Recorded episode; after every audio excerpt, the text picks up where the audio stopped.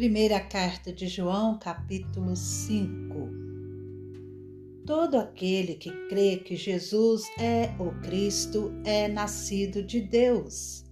E quem ama aquele que o gerou, ama também o que dele é nascido.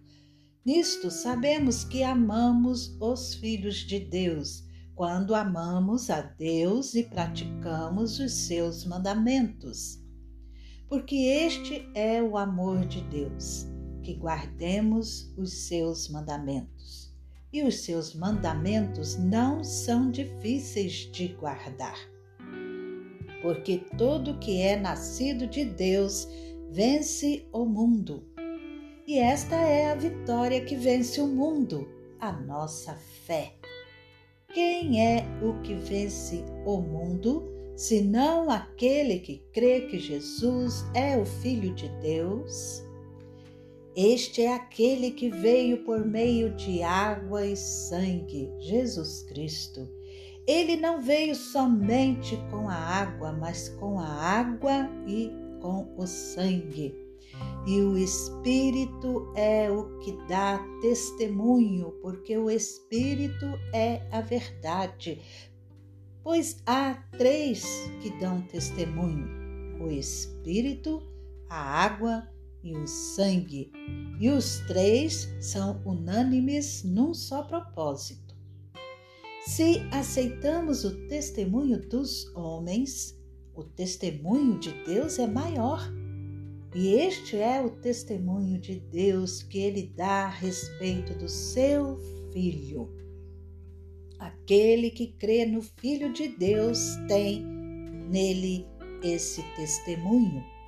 Aquele que não dá crédito a Deus faz de Deus um mentiroso, porque não crê no testemunho que Deus dá a respeito do seu filho. E o testemunho é este: que Deus nos deu a vida eterna, e esta vida está no seu filho. Quem tem o Filho tem a vida. Quem não tem o Filho de Deus não tem a vida.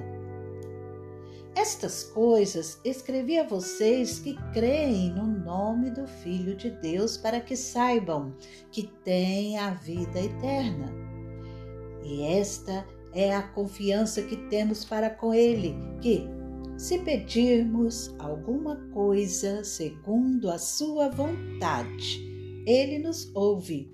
E se sabemos que Ele nos ouve quanto ao que lhe pedimos, estamos certos de que obtemos os pedidos que lhes temos feito. Se alguém vê o seu irmão cometer pecado que não leva à morte, pedirá, e Deus dará vida a esse irmão isso aos que cometem pecados que não levam à morte. Há pecado que leva à morte, por esse não digo que se deva pedir. Toda injustiça é pecado e há pecado que não leva à morte. Sabemos que todo aquele que é nascido de Deus não vive em pecado porque quem é nascido de Deus guarda a si mesmo, e o maligno não pode tocar nele. Sabemos que somos de Deus e que o mundo inteiro jaz no maligno.